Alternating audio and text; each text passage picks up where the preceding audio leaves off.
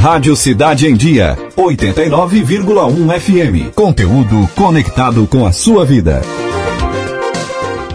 Por causa da pandemia, muita gente está trabalhando de casa, as reuniões estão sendo feitas de forma online, muita gente, e para isso existem várias ferramentas e, claro, também os eventos estão se modificando para fazer tudo de forma online também. E esse é o momento de testar novos modelos e possibilidades para fazer as coisas, né? Então já foi o tempo em que aqui sempre foi feito dessa maneira, sempre foi feito dessa forma. É momento de testar novas ferramentas, testar novos modelos de fazer aquelas atividades que a gente já fazia antes do período de pandemia. E é justamente sobre isso que eu converso agora com a especialista em marketing, a Paula Duarte, que também vai participar amanhã do Alpha Talks falando sobre a organização de eventos online. Paula, boa tarde, tudo bem? Seja bem-vinda aqui ao programa Casa é Sua. Boa tarde, Manuela. Obrigada pelo convite. Boa tarde aos ouvintes também. Vamos falar então sobre como organizar um evento online. Então, primeiramente, eu queria que você falasse sobre começa por onde, qual o primeiro passo, para poder é, fazer com que um evento seja bem sucedido de forma online. Né? O evento já tem aquela característica de juntar várias pessoas. Como fazer isso de uma forma efetiva agora pela internet? Legal. Bom, a gente está no momento de pandemia e trouxe vários desafios, principalmente é, o de estar trabalhando de casa. Então, quando a gente fala de evento online, a gente pode aí considerar também que não deixa de ser um evento, um treinamento que a empresa está proporcionando, ou até mesmo as reuniões. A tecnologia ajuda muito nesse momento, nesse desafio, e convida as empresas sim a, repensarem muitas vezes a sua estratégia de como abranger o seu público nesse momento, né? A gente tem acompanhado aí os exemplos das lives de muitas bandas, de muitos músicos, e sem sombra de dúvidas o primeiro passo é o planejamento. O sucesso sempre vai vir acompanhado de uma boa organização e é necessário planejar e analisar é, qual o modelo, qual o propósito principalmente desse evento e qual o modelo vai se encaixar né, a partir dessa estratégia, a partir desse planejamento. Definir o seu público, né, definir como vai ser feita essa divulgação, o quanto vai investir nessa divulgação também, são alguns pontos que amanhã, no tal, que eu vou estar abordando é, sobre esse tema que é a organização de eventos online. Uhum.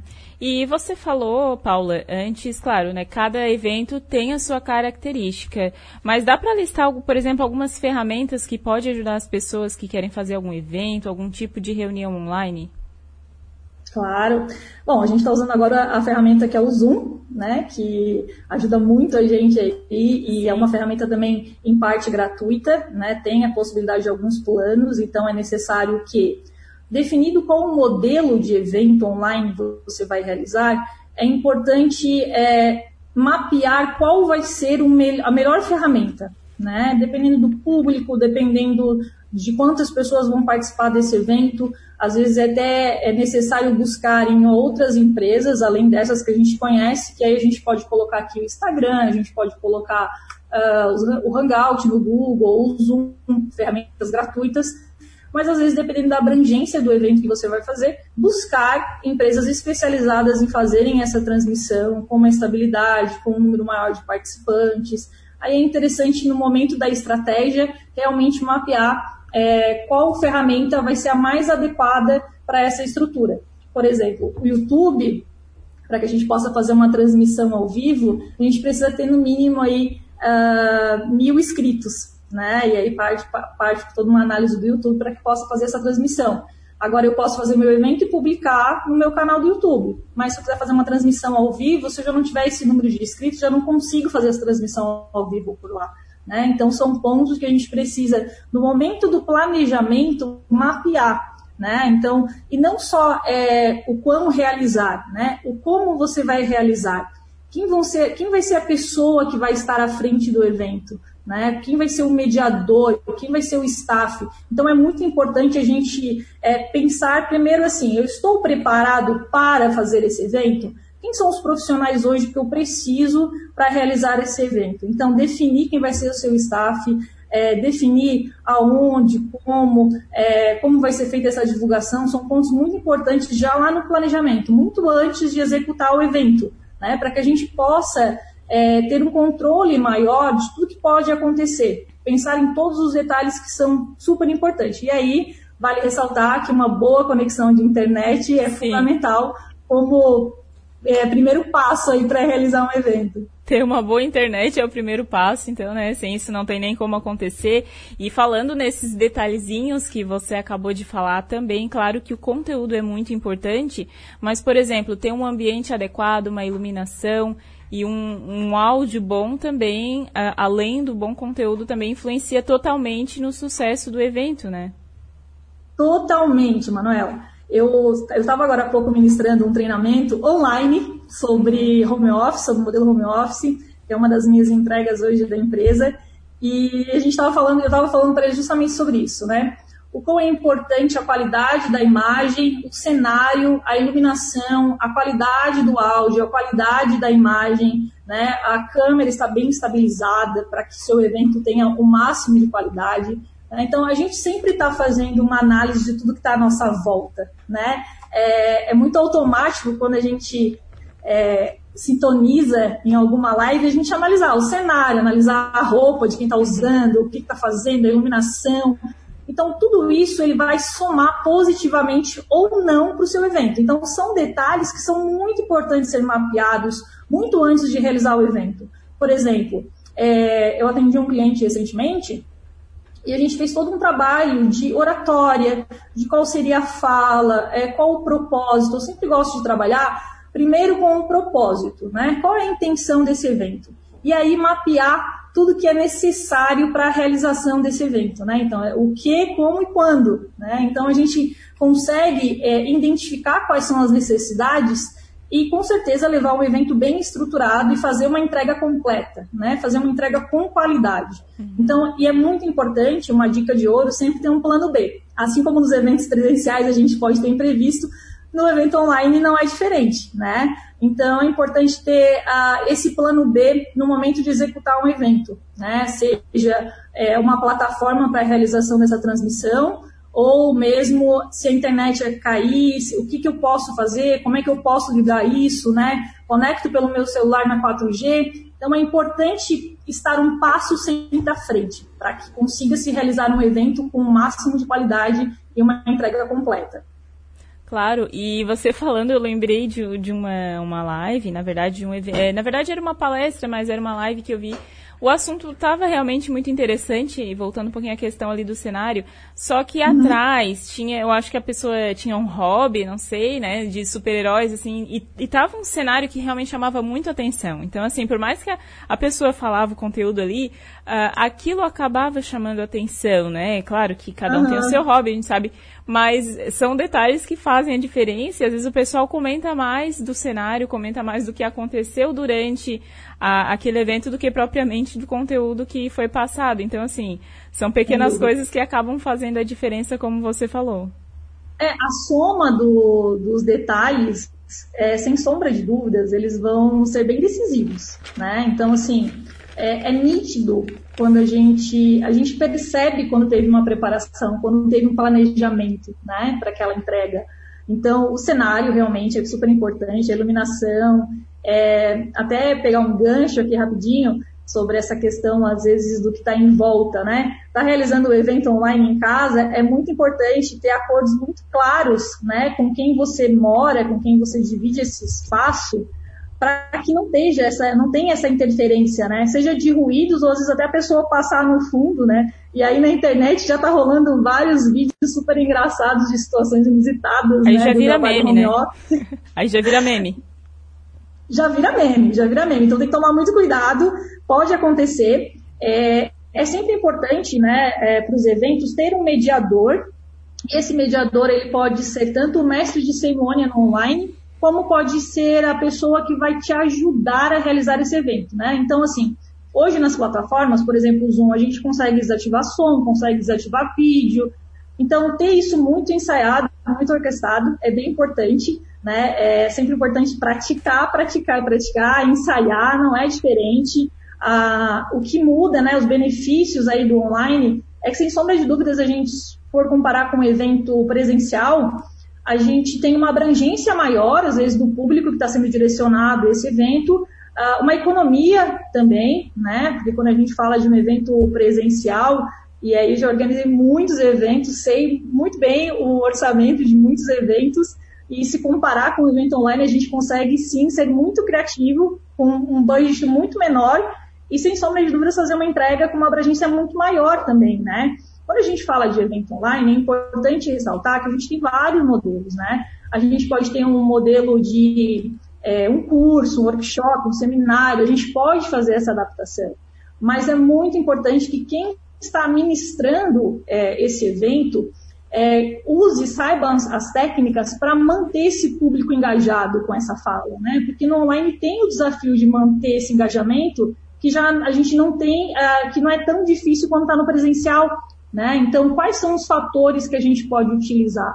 É, uma boa oratória, um bom cenário, sem sombra de dúvidas, ajuda muito, né? E aí, como você mesmo deu o exemplo, às vezes tem algo que está chamando mais atenção do que a fala da pessoa, e aí é importante ter, sim, esse olhar é, desses detalhes para que a gente consiga realizar, sim, um evento, e é possível, né? E mais importante do que é, ter essa preparação antes, durante, é também o pós-evento, né? Saber, é, ao final desse evento, reunir todo o seu staff, todos os profissionais que foram, estiveram envolvidos nesse evento e analisar tudo que deu certo, tudo que pode ser melhorado, o que não deu certo, né? E tá sempre trabalhando essas melhorias.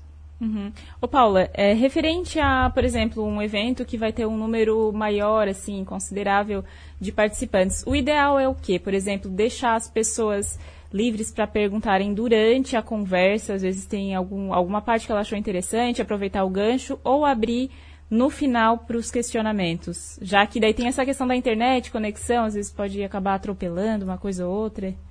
Sim, é muito importante, é, voltando lá, quando você está mapeando o evento que você vai fazer. Né? Então, a gente vai mapear, bom, eu sou fera em fazer é, determinado assunto, então eu quero levar isso para o meu público. Então, a gente vai mapear qual vai ser o evento, qual é o propósito, vai escolher o, o nome do evento, que é a porta de entrada, né? Que pelo nome do evento, muitas vezes a gente às vezes nem se interessa tanto, porque não é, às vezes acha que não é tão relevante. Às vezes é um mega evento, né?